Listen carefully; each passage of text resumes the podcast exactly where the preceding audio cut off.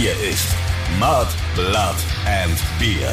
Der Emil Bulls Podcast bei Radio Bob. Jojojo, dann geht das los hier. Die Krüge hoch und herzlich willkommen. Ihr hört die 53. Ausgabe des offiziellen Emil Bulls Podcasts Mud, Blood and Beer mit dem Christoph Karl Eugen Grierseispeiche, RL Griton von Freidorf.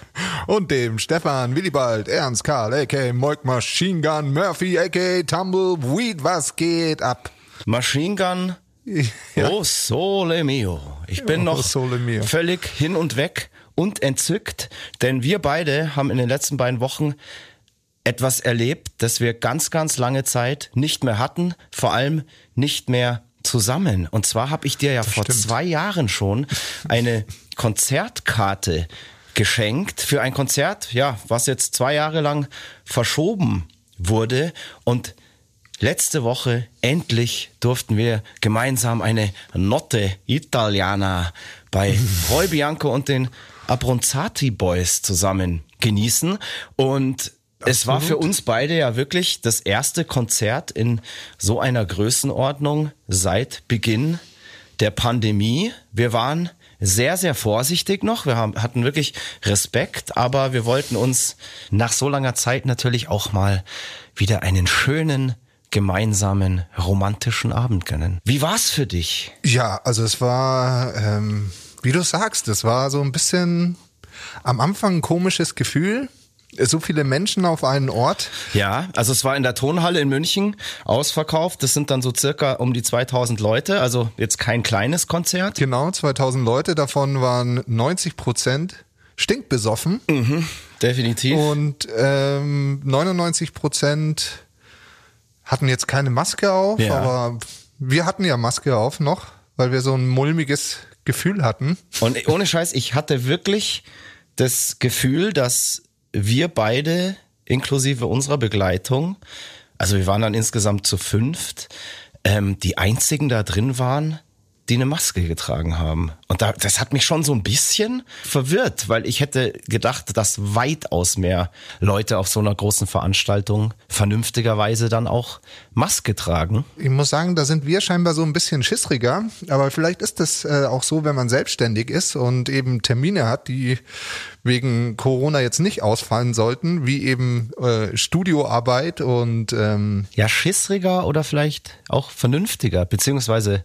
beides. Und ich habe jetzt auch von niemandem, der mit uns da dabei war und auch brav Maske getragen hat, gehört, dass es ihm irgendwie schlecht geht oder dass er Symptome hat. Und dir und mir geht's ja auch prächtig. Also ich glaube, wir sind auch an diesem Abend dem Sparrifankal Corona nochmal von der Schippe gesprungen. hätte, hätte ja sein können, dass der Max, das freundliche Kerlchen, irgendwas erzählt hat. Weil der war nämlich dabei. Der war dabei, unser langjähriger Begleiter von damals, Max Schwarz, Schwanz Brown, das freundliche Kerlchen, das ja mittlerweile im Plattenbusiness gelandet ist und tatsächlich eben bei der Plattenfirma von den Abronzati Boys arbeitet, auf deren Konzert wir ja da waren. Und er hat dazu beigetragen, dass Roy Bianco und die Abronzati Boys meiner Meinung nach völlig verdient neulich auf Platz 1 der deutschen Albumcharts gelandet sind und der Max hat ihnen durch sein Know-how als Product Manager natürlich auch zu diesem Erfolg verholfen. Der Max ist jetzt sozusagen ein Moog geworden. Wir haben es ja schon mal im Genau. Podcast gesagt. Moog ist so ein bisschen ja ein Schimpfwort für Plattenfirmen, Fuzis. Und ja, sagen wir mal so, auf dem Konzert hat der Max so die erste halbe Stunde mit uns verbracht, mit seinen wahren Freunden. Und dann hing er aber irgendwann lieber mit seinen Moog-Kollegen irgendwie ab und ward nie wieder gesehen. So ist Ja. es, gell? Da ist man ganz So ist es, schnell ja. irgendwie ähm, Da unwichtig. ist man ganz schnell auf dem Ab Abstellgleis. Ganz schnell, ja. Dann hängt er lieber mit den Sesselpfurzern von der Plattenfirma rum. Ja, das sind ja auch noch so Schlagerfuzis. Das ist Ja, ja ein ja. Schlagerlabel. Das ist ein Schlagerlabel. Also, Max, ich weiß ja, du hörst ab und zu den Podcast. Ähm, so geht's nicht. So geht's nicht weiter. Was ist aus dir geworden? Vergesst deine wahren Freunde von der Straße nicht. Ohne Scheiß. Die werden dir nämlich die Songs irgendwann mal schreiben, die dir zu deinem Job überhaupt verhelfen. So schaut's ja nicht aus. so schaut's aus. Und nur weil du jetzt Naja, mal mit Nummer eins Künstlern irgendwie rumhängen kannst, ähm, sind wir immer noch die wahre Essenz deines Lebens. Absolut. äh, vor allem, wir sind halt real, ja. Mehr als das. Schon immer. Schon immer. Absolut. Aber nichtsdestotrotz war es ein wunderschöner Abend. Ich möchte mich da auch nochmal herzlich äh, für die Karte bedanken, die du mir damals geschenkt hast. ähm, ne, und es war echt cool. Also eben auch Max zu sehen und mal, ich meine, wir sehen uns ja häufig, äh, sprechen häufig, ähm, aber so eben mit ein paar Leuten mal auszugehen war cool. Definitiv. Und, es, und wie gesagt, auch. es war ein abgefahrenes Gefühl. Und ich habe mir gedacht, Ja. ja. ja, soll man das machen oder nicht? Und dann habe ich mir gedacht, ja, man soll. Erstens, man muss am Leben teilnehmen. Und zweitens erwarten wir das ja auch von euch, liebe ZuhörerInnen. Denn wir gehen ja auch mal wieder auf Tour und dann wollen wir euch natürlich auch auf den Konzerten sehen. Ja, klar, absolut. Und für mich war selber so ein Konzert zu besuchen, das macht natürlich auch wieder unfassbaren Hunger darauf, selber auf der Bühne zu stehen. Aber weißt du, was ich so richtig komisch fand und auch so ein bisschen befremdlich, ähm, was mir früher überhaupt nie so wirklich unangenehm aufgefallen ist, ist das Geräusch zum Beispiel in der Umbaupause zwischen Support und Hauptband, wenn die Leute sich ihr Bier an der Bar holen und wenn da dann einfach so in der Stille 2000 Menschen durcheinander brabbeln. Dieses Geräusch, das kannte man jetzt einfach zweieinhalb Jahre nicht und ich stand da wirklich drin und habe mir gedacht so, boah, bäh, was ist denn das für ein unangenehmer Geräuschpegel, was ist das für ein, hat das für eklige Frequenzen? So, also ganz komisch. Ähm, da muss ich mich erst wieder dran gewöhnen. Also das ist mir tatsächlich aufgefallen, ähm, dass das irgendwie so, ja, wie ein ganz, ganz neuer, jungfräulicher Eindruck ist, den ich vorher nie wirklich wahrgenommen habe. Ganz seltsam. Und mit diesem Geräusch bin ich dann auch nachts eingeschlafen. Vielleicht hat's in mir einfach wieder getriggert, was ich jetzt, naja, mehr oder weniger drei Jahre nicht hatte. Und vielleicht habe ich es deswegen auch ein bisschen als unangenehm empfunden, weil man sich an die letzten drei Jahre ja auch nicht unbedingt gerne erinnert. Ich habe dieses Geräusch irgendwie, ich glaube schon wahrgenommen, aber ich bin mit den mit Roy Bianco ins Bett gefallen, mit den Hymnen. Ja. Für alle, die äh, Roy Bianco und die Abronzati Boys nicht kennen, es ist eine Band aus Augsburg, die italienische Schlagersongs spielen, vom musikalischen Stil her, aber mit deutschen Texten zumeist. Also sie mischen dann auch ein bisschen Italienisch an so rein. Und es ist eine Band, die immer irgendwie gute Laune macht und ein schönes Urlaubsgefühl irgendwie verbreitet. Man kriegt direkt Bock auf Aperol Spritz und Rotwein. Und ich habe die vor Jahren irgendwann mal durch Zufall im Backstage auf dem Free and Easy entdeckt und bin denen seitdem verfallen und wirklich ein großer Fan. Also die haben jetzt mit dem, was wir selber machen, eigentlich überhaupt nichts zu tun.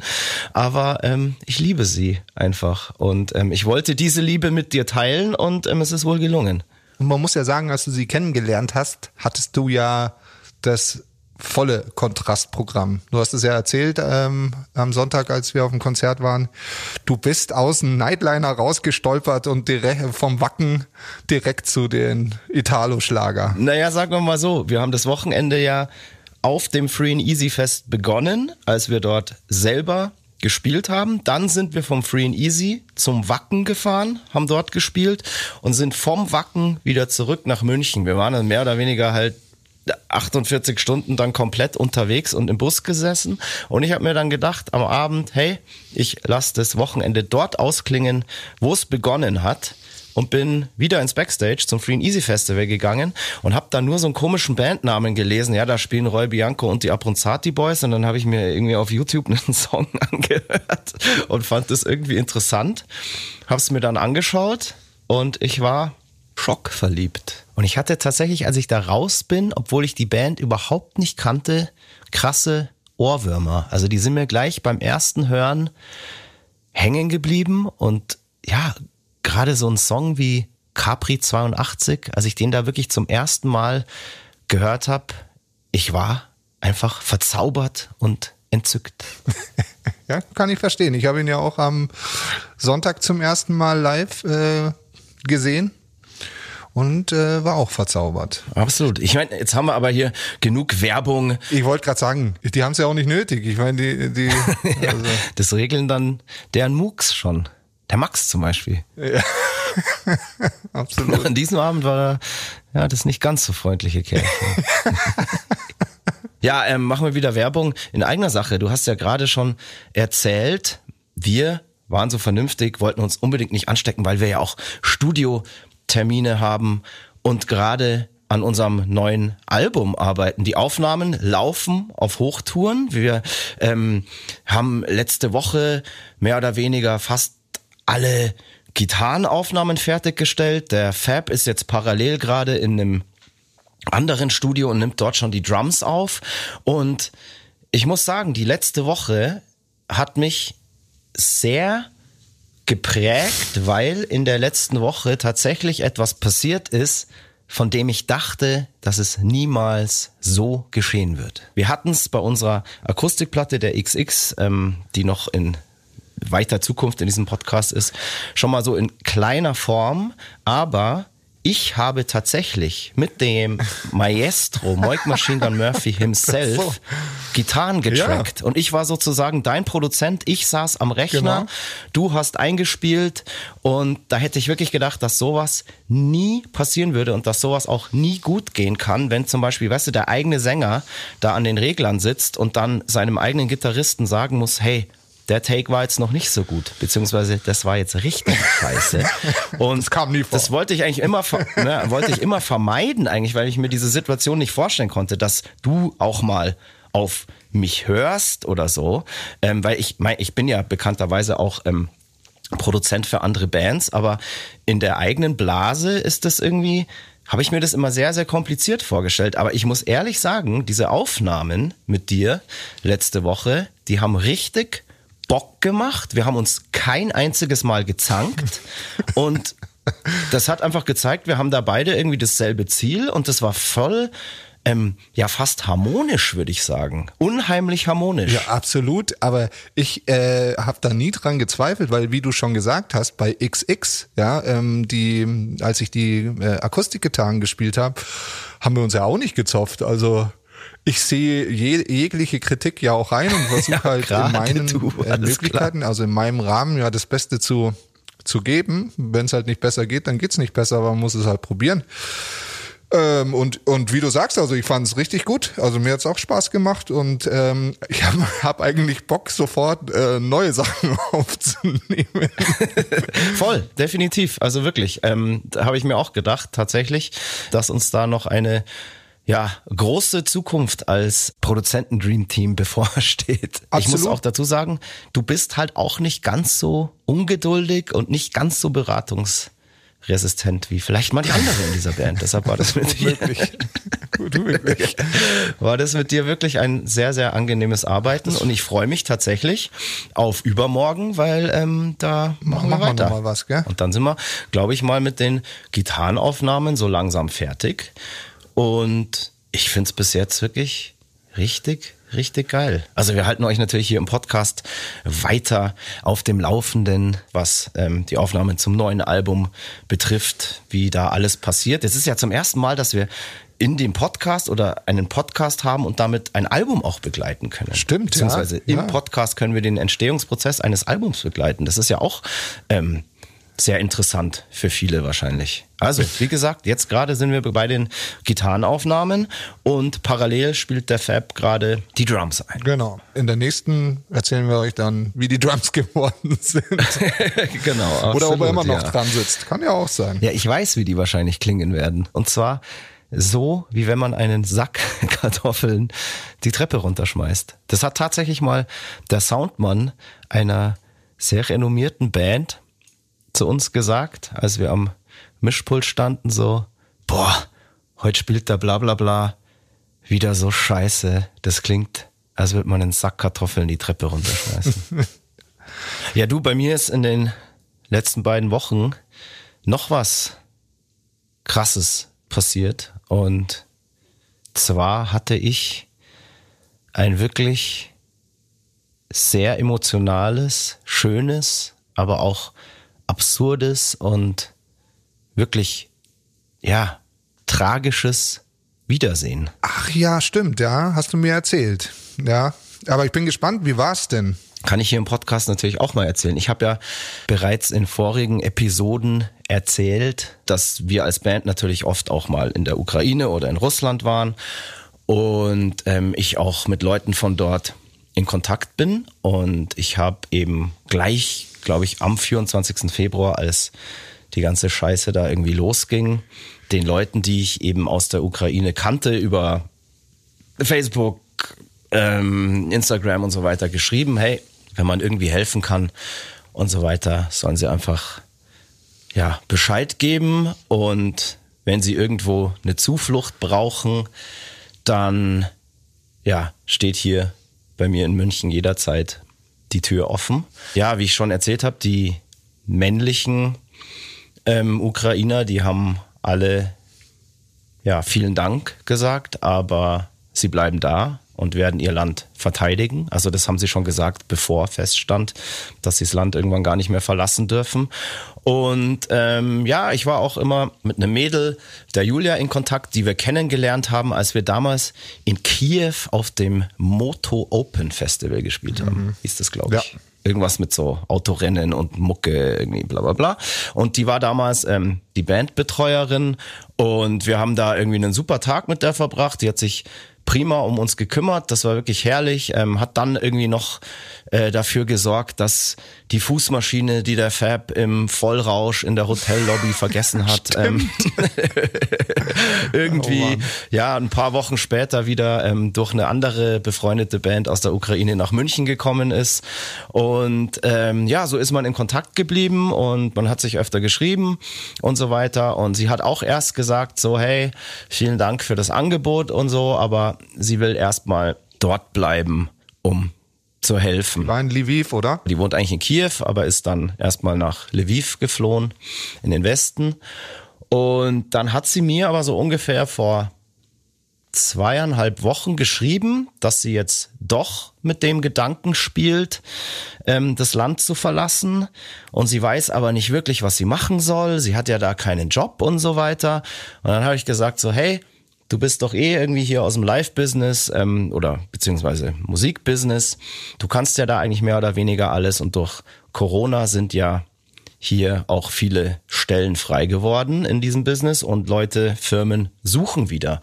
Und ich habe gesagt, hey, ich kenne ja da einige Leute und ich habe einfach mal meine Kontakte angeschrieben und erklärt, um was es geht. Und dann hat sich tatsächlich unser alter Gitarrist Chrissy Schneider gemeldet, der mittlerweile ja auch bei einer großen äh, Management-Konzertagentur arbeitet und hat gesagt, hey ja, sie suchen tatsächlich für eine Tour gerade jemanden, der so ein bisschen die rechte Hand des Tourmanagers spielt. Ich glaube, er selber war der Tourmanager. Also er braucht, braucht mittlerweile wohl eine rechte Hand.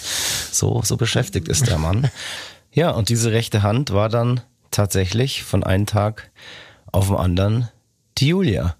Und die hat eben entschieden, als sie wusste, dass sie hier ein Dach überm Kopf hat und eben auch die Möglichkeit hat, direkt hier in Deutschland, ja, zumindest für eine Zeit mal auf Tour gehen zu können, hat sie innerhalb von einer halben Stunde ein paar Sachen gepackt und hat in Kiew all ihr Hab und Gut, ihre eigene Wohnung zurückgelassen, ist zum Bahnhof und ist dann erstmal über Polen in die Türkei geflohen und von dort aus dann nach Berlin. Und sie hat eben erzählt, dass diese Flucht einfach nur krass war, weil sie, wie man es aus dem Fernsehen kennt, da halt mit tausenden Menschen sich in einen Zug gequetscht hat. Zu allem Überdruss wurde ihr dann in diesem Zug auch noch das Handy geklaut, was in so einer Situation einfach nur abartig ist, weil da sollten die Menschen sich eigentlich wirklich gegenseitig helfen, aber da ist wahrscheinlich die Not und die Verzweiflung bei manchen dann auch so groß, dass sie dann auch selber selbst vor sowas nicht mehr zurückschrecken. Sie hat es dann letztendlich pünktlich nach Berlin geschafft, um eben auf diese Tour aufzuspringen. Und zwischen den Tourdates war sie dann tatsächlich auch mal in München und ja, sie hat mein Angebot angenommen und hat hier gewohnt, beziehungsweise wird hier wieder wohnen, ähm, eigentlich genau da, wo ich gerade den Podcast mache. Hier in meinem Homestudio hinter mir steht ihr Bett. Was heißt Bett? Ähm, Im Moment noch ein Luftbett, weil das alles so schnell ging. Aber ich werde auf Dauer natürlich was Komfortableres organisieren. Ja, das war natürlich ein sehr emotionaler Moment, als man sich unter solchen Umständen wiedergesehen hat und ich sie in München am Bahnhof abgeholt habe. Das glaube ich. Und weißt du, normalerweise, wenn du irgendjemand am Bahnhof abholst, der aus der Ferne kommt, dann ist es meistens wegen einem freudigen Anlass. Aber diesmal war es ja so, sie musste aus ihrer Heimat fliehen und ja, da wusste man auch erstmal nicht so genau, wie soll man da mit der ganzen Situation umgehen, weil normalerweise bereitet man ja dann ein Programm vor, man zeigt die Stadt, man geht irgendwie zusammen essen, trinken und so weiter. Und haben wir dann trotzdem gemacht. So, weil ich habe ziemlich schnell auch gemerkt, dass sie für das, was sie gerade erlebt hat, schon auch ja relativ gefestigt gewirkt hat und sehr offen auch geredet hat. Das war ja auch so eine Sache, wo ich am Anfang nicht wusste, weil man ist natürlich ja schon interessiert, aber will sie jetzt überhaupt darüber reden, was sie in den letzten Wochen so erlebt hat oder ist man da eher vorsichtig oder ignoriert man es vielleicht komplett, ähm, was wahrscheinlich auch der falsche Weg ist. Aber sie hat ziemlich schnell auch ähm, signalisiert, das völlig okay ist, wenn man Fragen stellt und das ist ganz schnell alles sehr, sehr offen und herzlich geworden. Eigentlich ganz normale Situation, wenn man das irgendwie so sagen kann. Und ja, meine Freundin und ich, wir haben ihr dann mal die Stadt gezeigt, so die wichtigsten Eckpfeiler Münchens. Deiner Meinung nach? Wir waren nicht nur im Biergarten, Junge. Ja. auch natürlich, auch natürlich. Das war total abgefahren, weil du kennst es ja selber. Wenn man nicht irgendwo in Anführungszeichen Tourist ist, schaut man sich eine Stadt eigentlich gar nicht so richtig an. Und ich habe jetzt wirklich seit, sagen wir wahrscheinlich meiner Schulzeit mir mal wieder bewusst die Innenstadt von München angeschaut. Da ist man so in diverse Kirchen mal so reingegangen oder hat sich das Rathaus mal wieder genau angeschaut, ähm, weil ich das der Julia halt irgendwie alles zeigen wollte und weil sie da auch sehr, sehr interessiert war. Und das Krasse war wirklich, Digga, mir ist echt aufgefallen, in was für einer schönen Stadt wir eigentlich wohnen. Ja. Das merkt man sonst gar nicht so wirklich. Du, ich weiß das. Ich äh, zelebriere das ja hier auch immer, die, die schöne Stadt München. Ja, und in dieser schönen Stadt hatten wir dann tatsächlich auch einen wunderschönen Tag. Und im Moment ist sie jetzt wieder auf Tour, aber die ist jetzt demnächst auch vorbei. Und dann muss man weiterschauen, was sie dann hier so machen kann. Ähm, ja, falls irgendjemand eine Idee hat, vielleicht einen Job hat, einfach bei uns melden. Entweder über Instagram, über Facebook oder bei emilbulls.radiobob.de. Weiß sie, wo sie hin will? Ach, ich glaube noch nicht so wirklich. Die okay. schaut jetzt einfach mal, wo sie das Schicksal so hinträgt.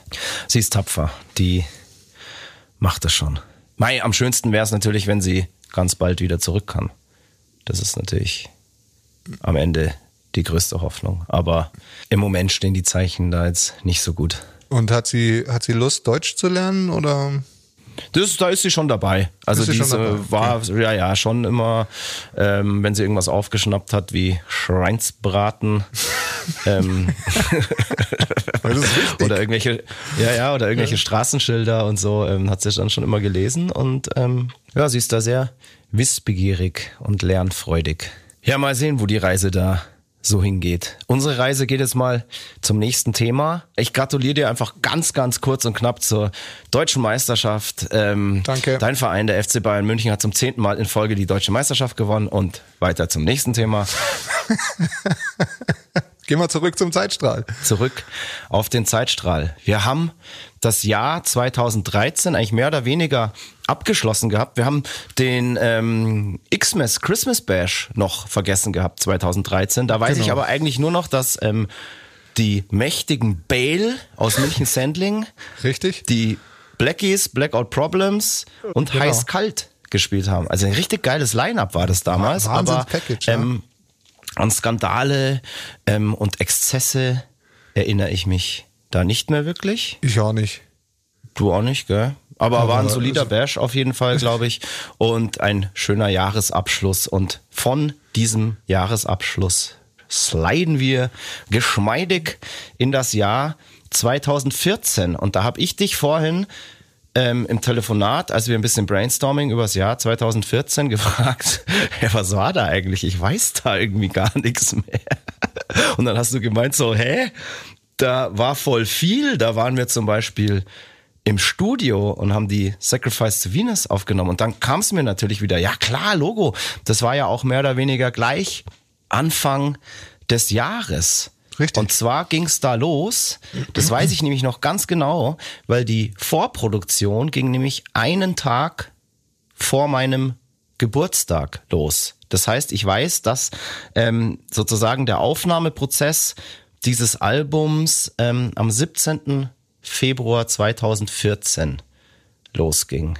Wir müssen jetzt ein bisschen ausholen, glaube ich. Die Vorgeschichte war, wir haben euch ja im letzten Podcast erzählt, wir hatten uns 2013 von unserem ähm, langjährigen Manager getrennt und Lump. dieser Manager war zu der Zeit, als wir das neue Album aufnehmen wollten, auch noch der Manager unseres langjährigen Produzenten.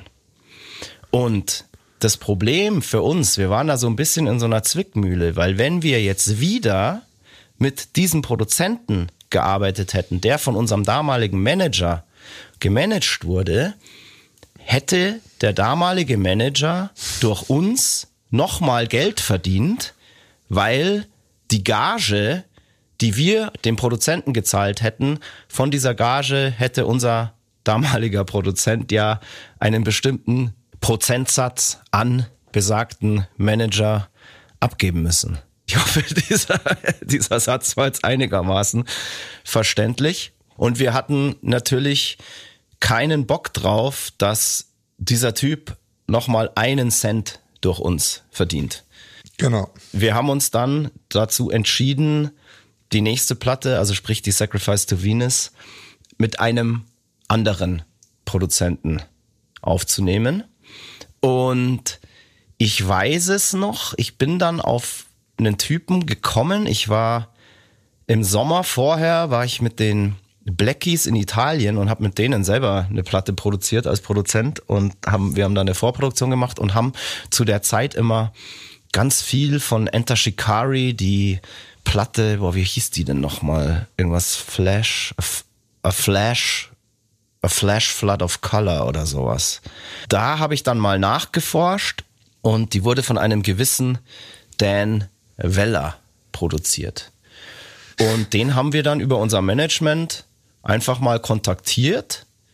Und wir hätten eigentlich nie gedacht, dass da so ein internationaler Produzent überhaupt Interesse hat, uns auch zu produzieren. Aber dem sein Management hat sich dann zurückgemeldet und hätte gesagt, ja, ja, der Dan wäre von hier und von in dem Zeitraum irgendwie available und hätte Bock auf das Thema. Und dann haben wir gesagt, geil, den holen wir uns. Und wir haben dann, weil ich habe irgendwie gesagt, so ja, hey, die Enter Shikari Platte, die klingt einfach so geil. Ich finde den Sound auch total cool. Und in Dans, ähm, ja, sozusagen Vita stand eben auch drin, dass er Mixer ist, also den Sound am Ende auch abmischen kann. Und dann haben wir, ja, ein bisschen blauäugig, bei dem so ein Gesamtpaket gebucht. Also er als Produzent, also heißt, er arbeitet mit uns die Songs nochmal aus, dann nimmt er sie mit uns auf und dann am Ende mischt er sie auch noch selbst. Also wir haben da so ein, ja, Komplettpaket, eine Pauschale sozusagen ähm, gebucht und ja, also das war erstmal alles auch total geil. der Dan, der kam dann eben am 17. Februar nach München und wir haben damals die Pre-Production, also die Vorproduktion, das ist, wenn alle Demos und so weiter fertig sind, dann gehen wir, bevor die final aufgenommen werden, mindestens noch mal eine Woche oder so in die Pre-Production, damit man da noch mal die ganzen kleinen Kinderkrankheiten ähm, ausmerzt, noch mal an den Arrangements feilt und so weiter, damit man im Studio da nicht unnötig Zeit verliert. Also dass man im Studio einfach nur noch zack, zack, zack alles aufnehmen kann und da nicht Spult. mehr lang irgendwie rum überlegen muss. Weil im Studio gilt das Motto Spui. Genau. So. Spui. genau, Dolly eben. Am Spui. 17. Februar kam dann der Dan nach München und wir haben damals diese Pre-Production bei mir zu Hause gemacht. Und ich habe damals, ja. wie, soll, wie soll ich das so sagen? Ähm, äh, wie drücke ich das jetzt am besten aus? Ähm, einem Loft. Aus Beziehungs, aus beziehungstechnischen Umstrukturierungen zum ersten und einzigen Mal in meinem Leben in einer WG gewohnt. Und zwar zusammen mit dem Mario von den Blackout Problems. Also es war durchaus eine ähm, Musiker-WG, ähm, wo es jetzt nicht gestört hat, dass irgendwie der Zimmernachbar irgendwie ähm, da Mucke macht. Und wie gesagt, äh, das war jetzt auch kein irgendwie kleines WG-Zimmer sozusagen. Das war mehr oder weniger eigentlich war fast riesig. irgendwie eine eine Wohnung, eine Wohnung in der Wohnung. Ähm, Also ich hatte da schon Platz, aber trotzdem, ähm, ja, wie ich habe ja gerade gesagt, das war das erste und einzige Mal, dass ich in der WG gewohnt habe. War vorher nicht mein Ding, wird es auch nie wieder sein. Und wie gesagt, manchmal passieren im Leben ja Wendungen, die so was nötig machen. Egal jetzt aber. Ähm, und ja, dann saßen wir da mit dem Dan. Und ich weiß noch, der Moment, als der Dan reinkam, ich hoffe, du erinnerst dich, das war so geil, weil wir waren davor, haben wir alle gesagt so, hey, ja, wir sind jetzt dann alle irgendwie vier Wochen im Studio und wir wollen irgendwie Bestleistungen abliefern und hatten voll gute Vorsätze, dass wir irgendwie halt nicht saufen, irgendwie, keine Ahnung, nicht feiern und alles wirklich diszipliniert durchziehen, damit wir da wirklich das Beste auf Band kriegen, was irgendwie möglich ist. Und der Dan kam rein und das allererste, was er so zu uns gesagt hat, war, Hi guys, ich hoffe, dass ihr trinkfest seid, weil wir werden diese ganze Produktion so viel trinken, wie es nur geht. Weil nur so kriegt man den richtigen Vibe für irgendwie so eine Produktion hin. Ja, man muss vielleicht dazu sagen, Dan äh, ist Engländer. Und schwupp, saßen wir, also eine halbe Stunde nachdem der ankam, saßen wir in der Wirtschaft gegenüber von meiner Bude Stimmt. und haben Bier getrunken. War das nicht auch so Cocktails und so? Ja, das pass auf, das war ja dann so lustig. Dann waren halt dann alle guten Vorsätze innerhalb von einer halben Stunde über Bord geworfen. Und ich habe gesagt so, hey Dan, wir wollten eigentlich brav sein, diese Produktion. Ähm, aber ich merke ja hier, das wird nicht klappen. Und er hat gemeint so, nee, niemals. Ähm, er hat immer nur schlechte Erfahrungen gemacht, wenn die Bands bei Aufnahmen irgendwie abstinent waren. Das geht nie gut. Und ich hatte das eben auch auf irgendeinem, auf irgendeiner ähm, Enter Shikari Studio Doku gesehen, dass die auch die ganze Zeit nur gesoffen haben. Und da wusste ich, okay, fuck, das steht uns jetzt auch bevor. Das ist einfach, ja, das Dogma des Produzenten sozusagen. Großer Whisky-Fan war der, gell? Ich habe dann gesagt, ja gut, jetzt ich habe morgen Geburtstag, jetzt sind eh schon alle guten Vorsätze weg. Dann gehen wir heute Abend, wenn wir mit der Arbeit fertig sind, halt noch hier um die Ecke in eine Cocktailbar. Und das haben wir dann auch gemacht. Und da weiß ich einfach nichts mehr von. Ich glaube, da war viel Long Island Ice Ich weiß nur noch, dass ich irgendwann, im Spiel. das war damals in Pasing und ich habe dort an die heilige Statue auf dem Marienplatz vom Pasing uriniert. Sowas hast du gemacht. Das weiß ich noch. Das weiß ich noch, weil ihr alle noch so spinnst du, spinnst du, das Polizeirevier gleich gegenüber. ja, und so ging dann diese Vorproduktion auch weiter. Und ich weiß nicht, kannst du dich an den Abend erinnern? Da sind wir dann mit dem Dan und so erst ähm, ins Hard Rock Café gegangen und danach noch ins Nee, da- Backstage. Ach doch, ja. ja. Und im Backstage war irgendwie, am Donnerstag war das, da war früher mal Rockers, irgendwie so eine Party. doch, doch. Und irgendwann war es dann so, dann war es schon irgendwie zwei Uhr nachts oder so und der Dan hat dann irgendwann mal gesagt, so, hey Jungs, ähm, jetzt müssen wir aber ins Bett, weil morgen muss ja dann doch noch was gearbeitet werden. Und dann bin ich mit dem Dan ins Taxi und habe ihn bei seinem Hotel rausgelassen, was gleich bei mir in der Gegend war. Und er dachte, ich fahre jetzt auch nach Hause. Du bist zurückgefahren. Ich habe aber dem Taxifahrer dann gesagt, dreh wieder um, ich will wieder ins Backstage zurück. Und dann war es so krass. Dann komme ich ins Backstage rein und dachte so, hihihi, alle anderen sind jetzt im Bett und ich feiere noch weiter.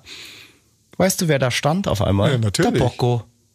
Und der Bocco hat sich auch wieder zurückgestohlen und auf einmal standen wir beide so uns gegenüber so, äh, was machst denn du hier? Ich dachte, du bist im Bett. Und ich so, nee, ich wollte noch mal ausbüchsen, genau wie du wahrscheinlich. Und dann, ja, okay, dann waren wir halt da irgendwie die Ausbüchser, vereint in unserer Dreistigkeit und haben unsere clevere Finte Total abgefeiert. begossen. Ja. Wir waren am nächsten Tag natürlich völlig im Arsch. Ähm, haben das, glaube ich, auch gar nicht erzählt erstmal, dass wir da uns nochmal davon gestohlen haben. Aber hey, hat der Platte am Ende nicht geschadet.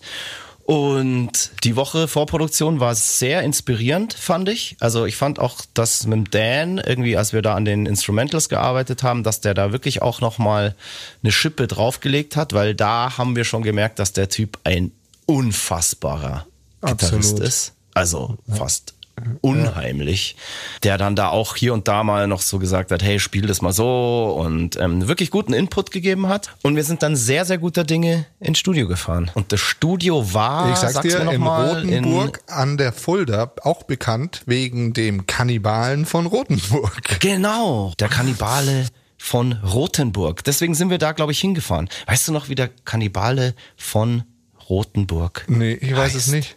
Ich glaube, er hat einen Penis gegessen. Ich weiß es, weil ich mir neulich mal wieder, ja genau. Er hat auf jeden Fall Rammstein zu dem Song Mein Teil inspiriert und er heißt, ich habe nicht neulich eine Doku geschaut, ähm, ich glaube Armin oder so. Also, dass du dir sowas äh, behalten kannst, das also wie so ein Verrückter aus Rothenburg heißt. Ja, das ist doch Grundwissen, Mann. Muss man wissen. Und mich hat das auch voll fasziniert, diese Geschichte. Also nicht fasziniert im Sinne von, oh, das finde ich jetzt irgendwie spannend, sondern eher, weil das so absurd war und so düster. Und ja, da zieht's einen ja manchmal hin. In die Dunkelheit, in die Tiefen, in die Abgründe der menschlichen Seele. Und in dem Fall waren die Abgründe ja, wahrscheinlich tiefer als der Marianengraben. Der Klaus hatte ja auch ein Radl dabei und ich bin dann auch mal am Haus des Kannibalen vorbeigefahren, habe sozusagen Sensationstourismus betrieben, fand's ultra unheimlich, aber irgendwie auch anziehend und faszinierend. Ja, wir haben da in so einer Pension gewohnt, gell? Das war so ein bisschen strange alles, aber Naja, was heißt in einer Pension gewohnt? Ich fand ja, das war eine Gartenlaube. oder so. Aber umso feiner war das Studio, in dem wir da waren, nämlich das Toolhouse-Studio. Schicker Laden. Ein wirklich unglaublich geiles Studio mit dem krassesten Equipment, das ich bis dato in unserer Karriere gesehen habe. Also da gab es wirklich alles, was das Produzentenherz. und ähm, High-End-Nerd-Herz höher schlagen lässt, gab's da in Hülle und Fülle und mehrfacher Ausführung. Also wirklich unglaublich, unglaublich, was der Betreiber da so angesammelt hat. Wolfgang heißt er, glaube ich. Geiler Typ. Der ist da immer so wie so ein Geist durch seine Hallen geschwebt und ist immer irgendwo aufgetaucht und geiler Vogel, also auch ultra sympathischer Typ und ja, offensichtlich ein Liebhaber vom wirklich teuersten High-End-Equipment, das man sich nur vorstellen kann. Brutal. Das Geilste war eigentlich der Opa in der Früh, der uns immer Eier gemacht hat zum Frühstück. Das war eigentlich das Geilste. Ja, stimmt. Ich glaube, das war der Papa von dem Besitzer. Und ja, absolut geiles Studio, sympathische Leute, super Service, top. Ansonsten war da nicht viel geboten. ähm, es war eine unfassbar schöne Altstadt, gab's da. Mit lauter so alten so Lehm-Fachwerkhäusern, die teilweise auch so ultra schief waren, wie in so einem Tim Burton-Film. Ein bisschen abgesackt über die Jahre. Richtig geil. Und da haben wir irgendwann aber schon mal irgendwie so eine, so eine Cocktailbar Ja, so eine Rockbar entdeckt, wo war wir dann auch das mit, öfter mit mal Wurlitzer drin sind, und äh, Spielautomaten. Ja. Also genau dein Ding. Ich meine, wir waren da ja, glaube ich, insgesamt fast vier Wochen und auch die komplette Band, weil wir mal wieder richtig oldschool aufgenommen haben. Also wirklich Song für Song. Wir haben in der Früh mit den Drums angefangen, dann ein bisschen Gitarren oder Bass aufgenommen und abends dann ja noch ein bisschen an den Vocals gewerkelt. Ähm, oft macht man es ja auch so, dass man erstmal die kompletten Drums, dann den kompletten Bass, dann die kompletten Gitarren und irgendwann dann am Ende die Vocals aufnimmt. Aber wir haben das wirklich so Song für Song gemacht. Das ist natürlich zeitaufwendiger, weil man immer wieder, ja, hier mal den Gitarrensound wieder mittendrin ändern muss und so weiter für die Strophen oder so. Aufwendiger auf jeden Fall, aber auch, ja, irgendwie ein kreativerer Prozess, weil die ganze Zeit immer jeder aus der Band da ist und seinen Senf dazugeben kann, was natürlich auch ab und zu mal bremst. Aber kannst du dich noch erinnern, wie der Dan wie so ein kleines Kind am Anfang äh, so diese ganzen Snares gestimmt hat? Ich glaube, der hat fünf Stunden lang Snares ja. gestimmt und äh, drauf rumgetrommelt, ja. wie so ein Wahnsinniger, bis wir dann, ja. bis er eine gefunden hat, die ihm getaugt hat. Ja, aber genau so muss man da rangehen. Absolut, das fand ich auch total cool und gerade, dass der auch bei Drums so penibel und auch affin war, dass er da halt wirklich, ja, wie du es gerade erklärt hast, wie so ein Wahnsinniger, I love drums. I love drums. Genau, I love drums. I can't play, but I love drums. ähm, nee, super. Und dann haben wir ja, wie gesagt, ähm, in der Früh ging es immer los mit Schlagzeug, also das heißt in der Früh so um zwölf haben wir uns da mal getroffen und dann ging es um eins irgendwie los mit Schlagzeug, dann wurden Gitarren. Davor gab es eben Meier. Eingespielt und dann ähm, war es immer so, dass dann so gegen 16 Uhr ging es dann so langsam mal an die Gesangsaufnahmen und der Dan, der hat spätestens um 16 Uhr seinen ersten Whisky getrunken. Also Whisky. der Whisky durfte nie leer gehen in diesem Studio. Und ja, wie es halt so seine ähm, Philosophie ist, musste der Sänger natürlich auch mittrinken. Und ich habe dann ganz, natürlich. ganz schnell gemerkt, dass bei Gesangsaufnahmen Whisky zu trinken für mich nicht unbedingt das Sinnvollste ist. Also ähm, ja, vor allem weil du auch noch in der Fremdsprache singst. ja, also. nee, es war gar nicht so, dass, oh, dass, dass, dass ähm, jetzt mein Sprachzentrum krass beeinflusst hat. Es war eher, ich wurde unkonzentriert und es hat meine Stimmbänder unfassbar angegriffen, so dass ich irgendwie hm. nach den ersten paar Tagen eigentlich schon richtig im Arsch war und ähm, das war ihm aber eher wurscht. Also ich musste trotzdem weiter saufen. Und wir haben dann eigentlich viel weniger geschafft, als wir es uns eigentlich vorgenommen haben, weil, ich meine, der hat um 16 Uhr angefangen, Stimmt. Whisky zu trinken. Das heißt, hieß, um, um 19 Uhr war der eigentlich jeden Abend lattenstramm und konnte dann selber eigentlich auch nicht mehr so wirklich konzentriert arbeiten. Deshalb, ähm, ja, waren die Gesangsaufnahmen da eher so, ja, wir haben ein bisschen was dort geschafft, aber sagen wir mal so, gegen Abend wurde es dann eher immer so ein bisschen Larifari in diesem Studio.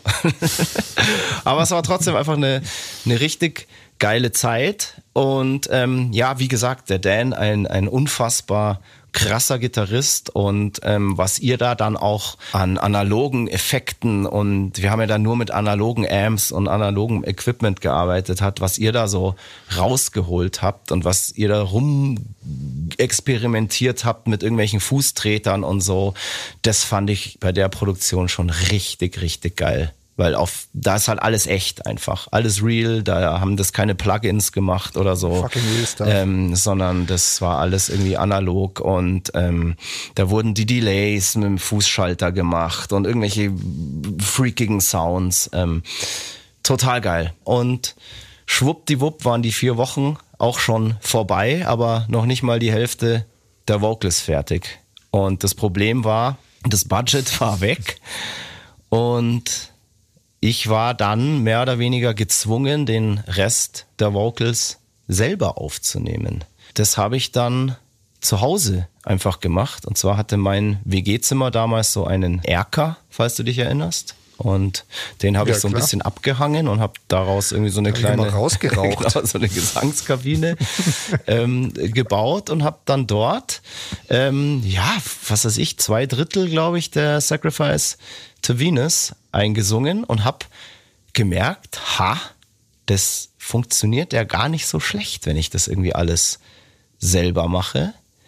Und seitdem, also aus dieser Zwangsmaßnahme heraus, habe ich meine Vocals immer komplett selber aufgenommen. Stimmt. Ja, wie soll ich das sagen? Mir ist damals irgendwie aufgefallen, ich meine, wir hatten ja wirklich auch langjährige Erfahrung, wir haben ja schon viele Alben aufgenommen in verschiedenen Studios mit verschiedensten Produzenten. Und ja, ich muss da jetzt einfach mal sagen, aus meiner langjährigen Erfahrung raus, dass wirklich die meisten Produzenten von Vocals und Vocalaufnahmen keine Ahnung haben und überhaupt kein Gespür dafür haben und kein Gefühl dafür haben, weil wahrscheinlich auch die meisten Produzenten selbst immer Instrumentalisten sind und da dann auf ganz andere Sachen Wert legen. Das ist eigentlich äh, Wahnsinn.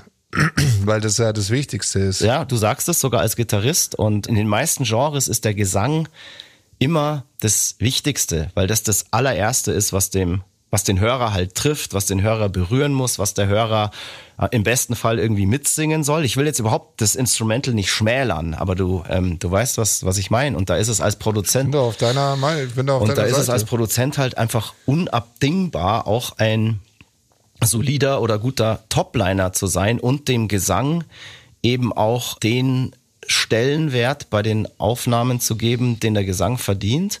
Und bei mir war das eigentlich über all diese Jahre, wir haben zig Platten aufgenommen in, in zig verschiedenen Studios mit verschiedenen Produzenten, dass eigentlich jedes Mal, wenn es ans Aufnehmen der Vocals ging, gab es kaum noch Zeit, weil davor alles mit den Instrumenten verplempert wurde und der Gesang musste dann immer schnell, schnell, schnell, es ist keine Zeit mehr, kein Geld mehr da. Und ich musste dann in irgendwelche Stinkeloch-Studios. Und dann war es eigentlich immer so, dass eins zu eins alles genauso aufgenommen wurde, wie ich das halt in den Demos eh schon gemacht hatte. Und da hat nie jemand gesagt so, hey, boah, ich habe hier mal eine geilere Gesangsmelodie, sing's mal so, sing's mal so. Also der kreative Input, der bei den Instrumenten eigentlich immer gegeben wurde, der blieb dann bei den Vocals mehr oder weniger komplett aus. Ein Mike Machine Gun Murphy, wenn er Sänger wäre, würde jetzt sagen, ja, es war wahrscheinlich einfach schon von Haus aus so perfekt, dass man gar nichts mehr verbessern konnte. ja, wahrscheinlich. Keine Ahnung, natürlich haben die die Aufnahmeknöpfe bedient und haben auch aufs richtige Tuning geachtet und so weiter und auf den Ausdruck und so. Aber hey, mittlerweile merke ich sogar selber, wenn was schief ist.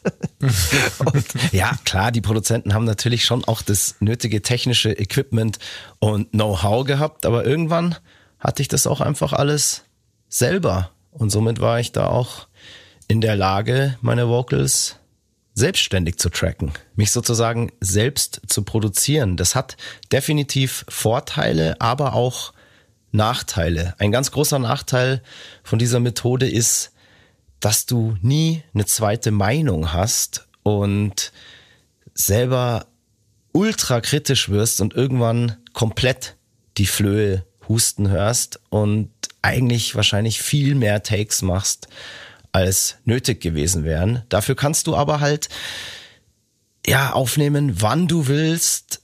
Wenn du mal zwischendrin kurz eine Pause hast, dann flachst du dich irgendwie aufs Sofa, chillst mal kurz und hast nie das Gefühl, boah, du frisst jetzt einem anderen, der da hinter der Scheibe sitzt, ähm, die Zeit und die Nerven weg, weil du den Take gerade nicht so hinbekommst, wie er sein soll. Und meistens ist es dann schon so, wenn du mal kurz irgendwie den Kopf abschaltest und dich dann wieder hinstellst, dann geht's wie von selbst. Und da wird's dann manchmal viel, viel besser, als wenn du 20 Takes am Stück machst und eben halt immer so im Hinterkopf hast, so, oh, Studiozeit ist auch Geld und da sitzt der Produzent, dem geht das jetzt voll auf die Nerven, weil ich es nach dem 30. Take immer noch nicht so geil gemacht habe, wie ich es mir vorstelle.